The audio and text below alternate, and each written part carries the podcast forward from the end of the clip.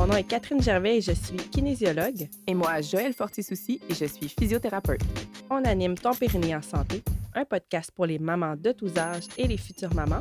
On démystifie tout ce qui touche à la santé abdominopelvienne de la femme. Ici, pas de tabou, on veut informer et enseigner. So let's go!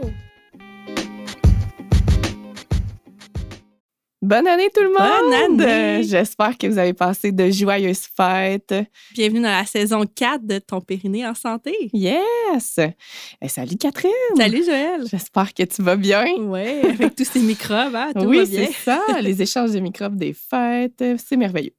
Euh, on a survécu, c'est tout ce qui compte.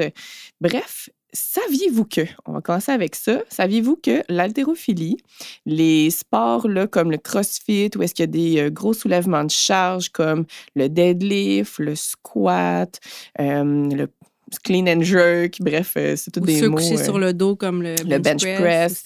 c'était tous des mouvements qui étaient contre-indiqués pendant la grossesse. Puis, euh, ce qui est super intéressant, c'est qu'il y a une étude nouvelle là, qui est sortie en octobre 2022 qui regarde les effets euh, de l'haltérophilie. On va résumer ça par de même, là, powerlifting sur la grossesse.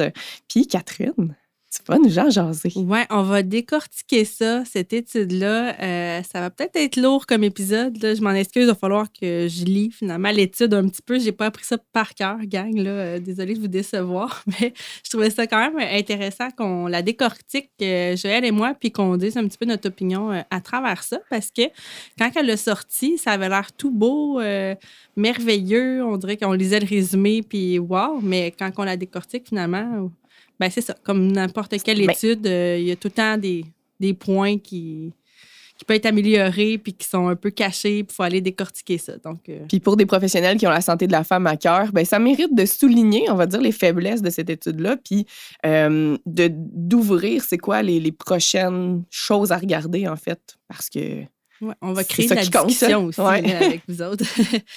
Euh, donc, ce qui est le fun à savoir, c'est que traditionnellement, on dit aux femmes enceintes de ne pas soulever plus que 11 kg au travail. Il ne fallait pas soulever des, des levages répétitifs de plus de 11 kg. Sinon, c'est un risque accru de fausse couche, de développement de préclampsie, d'accouchement prématuré. Fait que c'est bien stressé, comme nos, nos mères, là, je Hey, pense, puis- puis nos grands-mères.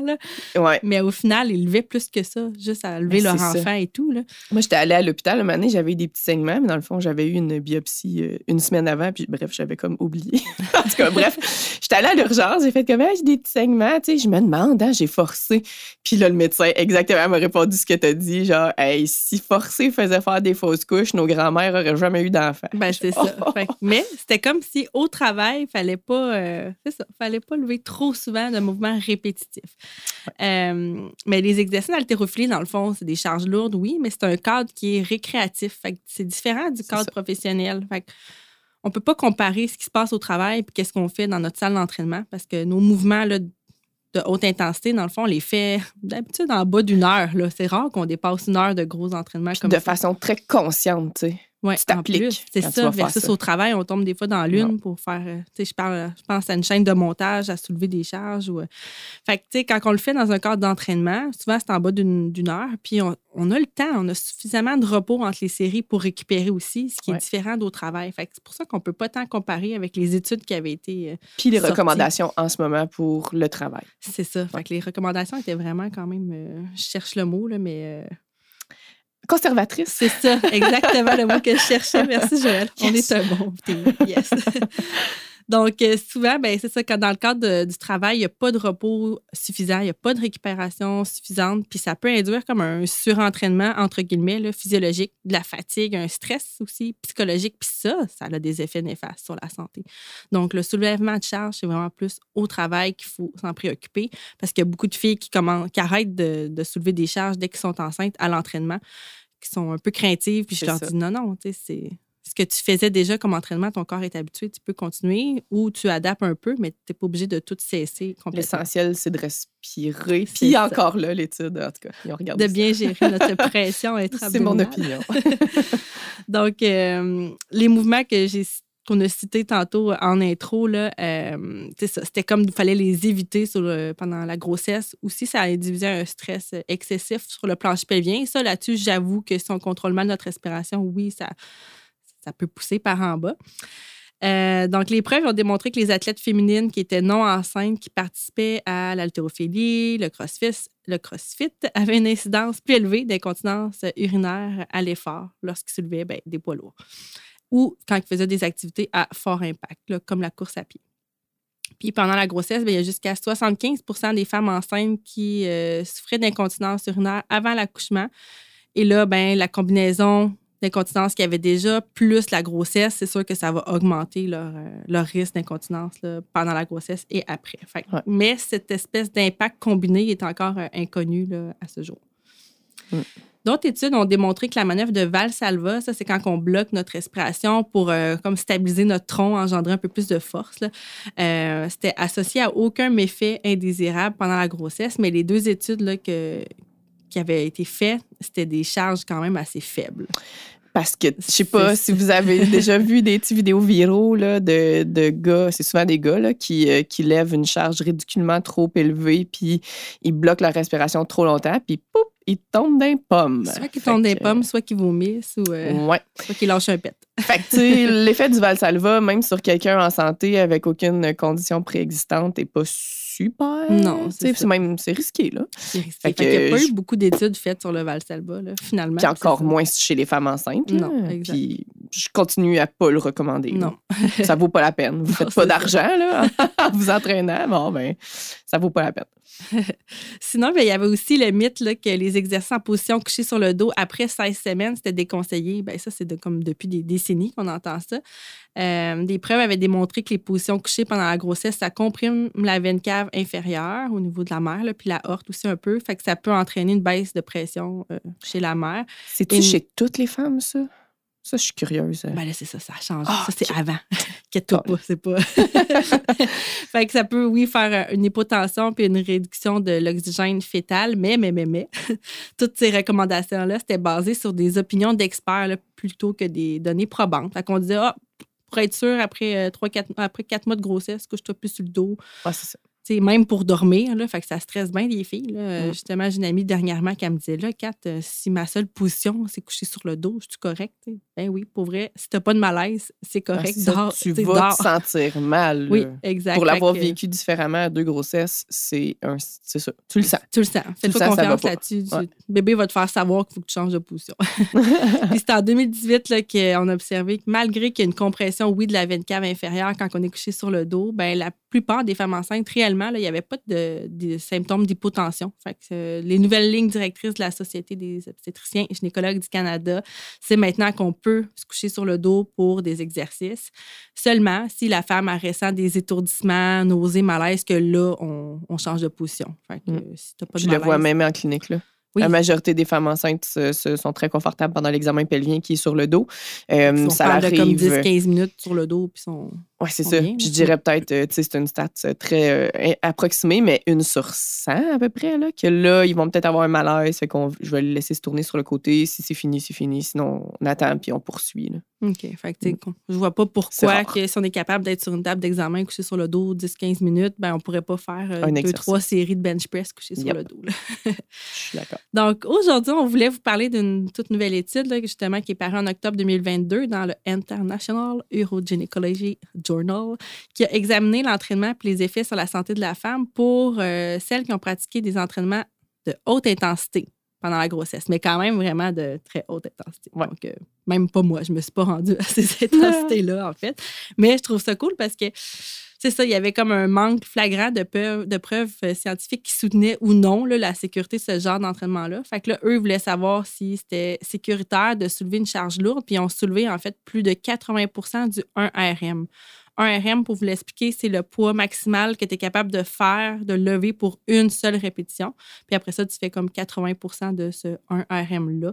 Donc, c'est quand, même, euh, quand même élevé. Pour des femmes qui s'entraînent, c'est sûr, c'est élevé. C'est élevé, là, quand même. J'avoue que je ne me suis pas rendue à, à ça quand je m'entraînais. Euh, pas enceinte, mettons. Avant, peut-être, oui, là, mais ah, ça. dans le temps. je les calcule plus, mais un RM, en fait. ça change trop avec la fatigue de quand tu dors ou pas avec les enfants. oh, God. Donc, euh, c'est ça. Il y avait vraiment un risque accru là, du, de cette, intensité-là pour le fœtus. C'est ça que vous voulez aller voir. Est-ce que c'était défavorable pour la naissance aussi? Euh, ou encore, est-ce qu'il y avait des dysfonctionnements du plancher pelvien? Qu'on s'attaque à ça. On continue. Ouais. On me suit encore. C'est bon. Euh, donc, donc, donc, c'est ça. Il n'y avait rien qui dépassait ça. C'est pour ça que le seuil de 80% avait été choisi pour cette étude-là. Il n'y avait vraiment rien qui avait été au-delà de ça. Euh, donc, l'étude, c'est un total de 679 femmes, donc quand même, c'est un bon échantillonnage, qui ont été capables de soulever 80% de leur 1 RM pendant la grossesse. Donc, il fallait vraiment qu'ils qu'ils l'aillent. Mais, mais, mais, ça a été euh, fait avec un sondage en ligne. Euh, ils n'ont pas vu de professionnels, ils n'ont pas été suivis là, euh, de façon continue. Fait que ça a vraiment été selon leur expérience en sondage en ligne. Puis ben, le sondage a quand même été élaboré par physiopérinéal, physi- physiologiste de l'exercice, docteur en biomécanique et par aussi des haltérophiles de haut niveau, là, autant Canada, États-Unis, Australie, Royaume-Uni.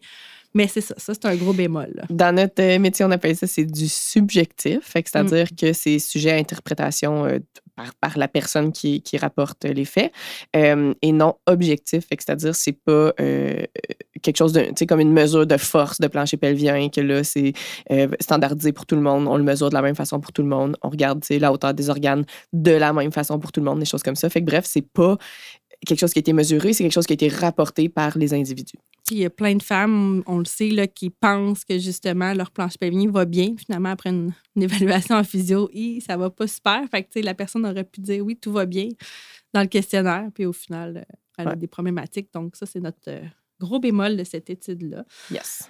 Euh, les participants, c'est principalement des athlètes de loisirs là, euh, à 88 en fait. Puis, euh, il y a 61% de ces femmes-là qui faisaient du crossfit, puis 49% de l'haltérophilie. Depuis, en moyenne, 6,7 ans. Donc, il y avait de l'expérience. Fait que c'est pas, C'est pas des nouvelles. c'est pas, pas des nouvelles. Fait qu'ils savaient quand même ce qu'ils faisaient. Ils ont euh, déclaré, les participants, d'avoir été capables de soulever pendant leur grossesse au moins 73% de leur poids corporel d'avant-grossesse. Fait que c'est là que, tu sais, c'est pas des petits 5 livres qu'ils. Non. Donc, il y a une différence entre ce que je vois, moi, euh, euh, dans mes cours. En fait, oui, on va soulever des charges, je vais les encourager, les filles, à soulever des charges, mais c'est rare qu'on va aller chercher plus que 50% de notre poids corporel là, pour faire un squat ou un deadlift, tout ça. Donc, c'était des charges lourdes. Euh, les complications de grossesse, euh, c'était 34% des répondantes là, que- qui disaient qu'ils en ont eu. Euh, 20% qui avaient des complications aussi en période postnatale. Mais quand on regarde un peu avec la population générale, là, euh, au niveau de l'hypertension pendant la grossesse, la préclampsie, le diabète gestationnel, ben, c'était vraiment inférieur à la population générale. Donc, on voit quand même, encore une fois, que l'activité physique fait qu'on a moins de complications. Fait que ça, ça, ça confirmait. C'était rien de nouveau. Mm. Euh, ils ont signalé la plupart aussi des participantes là, euh, qui avaient vraiment eu aucune complication au niveau de l'incontinence urinaire, mais il y a quand même 57% des femmes qui, en, euh, qui l'ont signalé pendant la grossesse. C'est plus. Ça, c'est plus que plus la population générale. Ouais. Exact. Fait que euh, là, on se dit, ouais. on va y revenir plus tard. Nous en reparler. Euh, la plupart des répondantes avaient fait du powerlifting olympique à 72% puis du bench press à 71 Puis il n'y en a pas beaucoup qui ont continué à faire la manœuvre de Valsalva, donc de bloquer la respiration pendant la grossesse. Il y a 34 seulement des participantes qui ont comme osé le continuer. Fait que je suis bien d'accord avec ça. Euh, il y a 24 seulement qui ont dit qu'ils ont maintenu leur niveau d'entraînement d'avant-grossesse tout au long de la grossesse. Fait que pour vrai, mesdames, sentez-vous pas mal de diminuer Chapeau, votre fréquence, là, dans le sens Ben, que rough, là. même les athlètes ont diminué finalement leur, euh, Ouais. leur fréquence et leur intensité d'entraînement. Même s'ils savaient qu'il y avait ces sondages-là à faire, puis ils voulaient avoir l'air cool, là, mais c'est ça, c'est normal. c'est normal. Fait que si tu dis, hey, je suis fatiguée, puis je m'entraînais six jours semaine, puis là, tu passes à deux jours, c'est correct aussi. Donc, ça, on revient ouais, aux 37% des participantes qui ont eu de l'incontinence urinaire euh, pendant la grossesse. 37, c'est pas Ouais. 60. Euh, tr- 67, tantôt, j'avais dit. Je Hmm. sais pas, mais c'était vraiment un gros pourcentage quand j'ai regardé Ouais, le- non, c'est ça.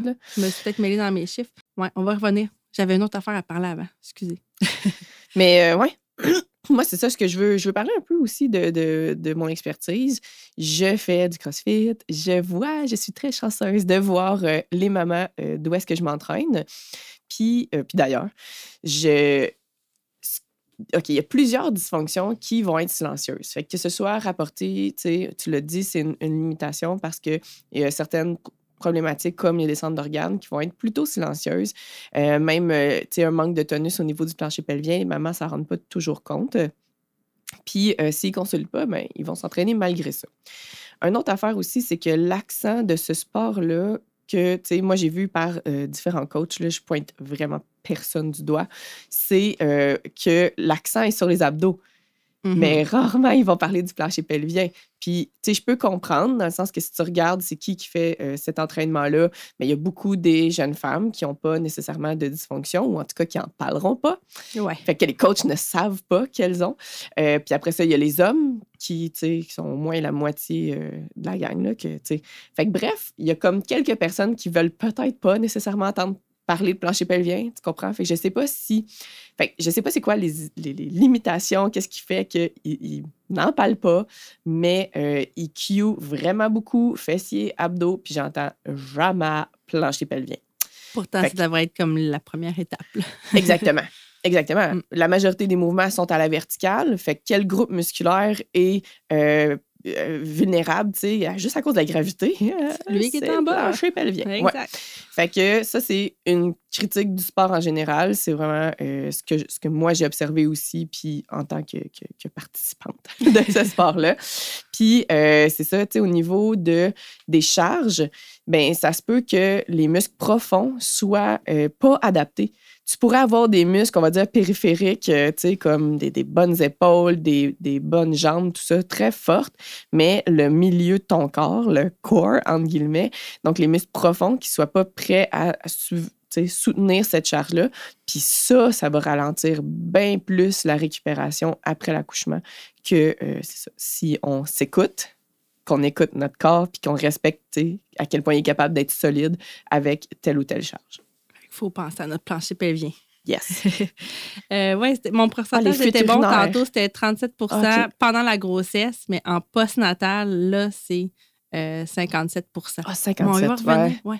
ouais. Euh, Il y a une autre affaire, dans le fond, que l'étude a démontré aussi, c'est qu'ils ont observé des taux inférieurs euh, de dépression, d'anxiété postpartum parmi cet échantillon de femmes-là. Donc, euh, 7% seulement qui, ont- qui avaient des symptômes Puis- de dépression par rapport à la population générale qui est à peu près à 14% Souvent, ces femmes-là, ils vont être pressées de retourner à leur sport parce que c'est aussi leur cercle social. Ouais. C'est correct, tu sais, en fait, c'est super. Puis je vais vouloir, tu sais, que, que justement, qu'elles aient les outils. Parce que des fois, c'est pas les coachs qui sont assez euh, renseignés sur le postpartum, mais il faut que les femmes soient capables de, euh, d'être autonomes dans leur prise en charge parce que c'est là, c'est là que ça se joue, mais tu veux y retourner parce que tu as ta gang qui est là, tu vas avoir du, du plaisir, ça va te faire du bien, justement, ça diminue tes risques de dépression, etc. Mais euh, c'est ça, niveau physique, il faut euh, prendre ses précautions. Oui, effectivement. Puis, tu sais, oui, ça a démontré que ces, ces activités-là ont diminué la dépression, mais en fait, le sport en général, que tu ailles faire du yoga aussi ou euh, de l'exercice aérobie comme la marche, ça aurait un effet aussi. ça. Fait que tu pas obligé d'aller faire ce genre de- d'entraînement-là pour avoir euh, des effets, mais quand même, c'était comme la, la première étude qui démontrait l'impact bénéfique de l'altéro sur la dépression périnatale. Fait que ça, c'était cool. C'est intéressant. Ouais. Puis pour les fuites urinaires, tu sais, je dirais que c'est des sports à très haute charge, à très haut impact aussi. Puis, euh, tu sais, ça justifie, mais avec les bons outils, avec la bonne progression, il n'y a pas lieu. Il n'y a pas lieu d'avoir plus de fuites urinaires que la, la population. Puis, personnellement, c'est sûr, j'y crois fort, fort, là, ça se règle.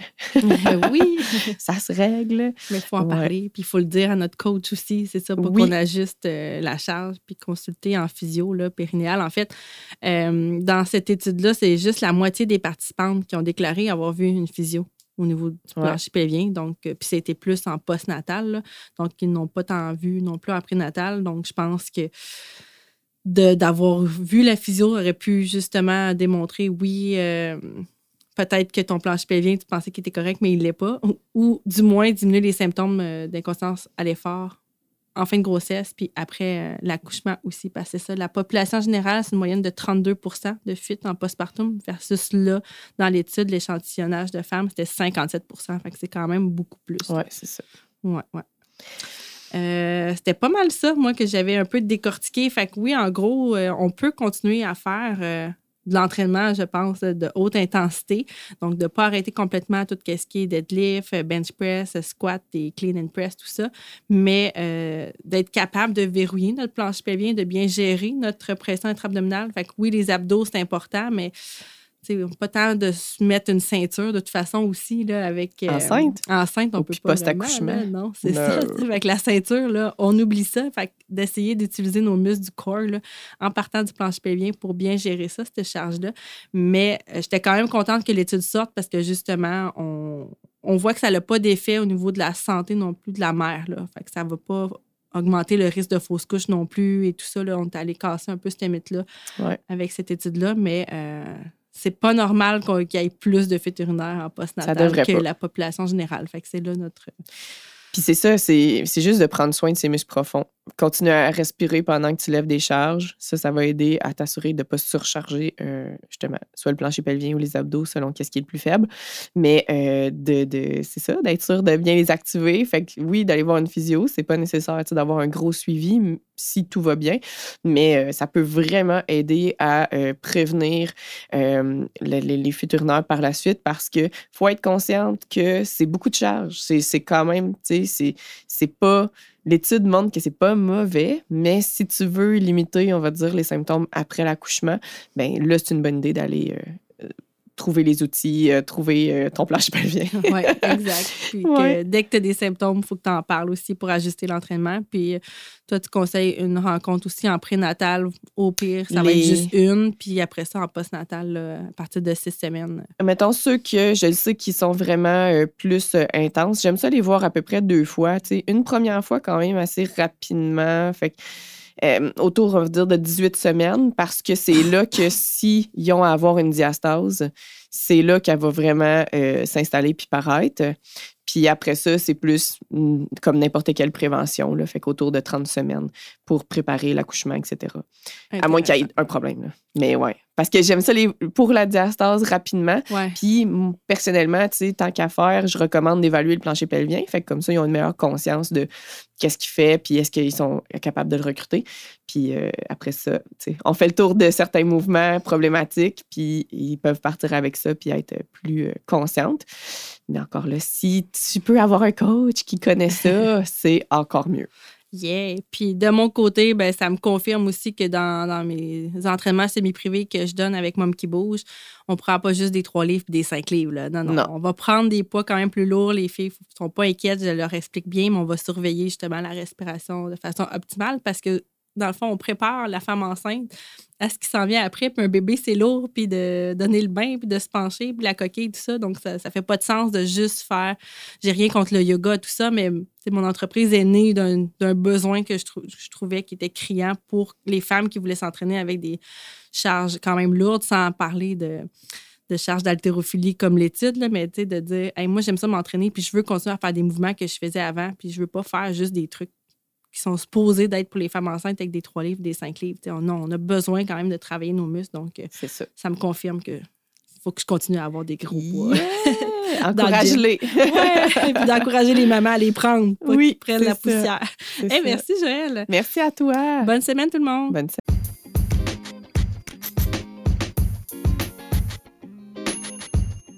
Hey, merci d'avoir écouté l'épisode jusqu'ici. Si tu as apprécié, n'hésite pas à le partager avec toutes les femmes de ton entourage qui pourraient être intéressées par le sujet de cet épisode. Tu peux aussi nous laisser une note de 5 étoiles sur Spotify ou Apple Podcasts. On te remercie vraiment beaucoup de soutenir notre mission et à la semaine prochaine.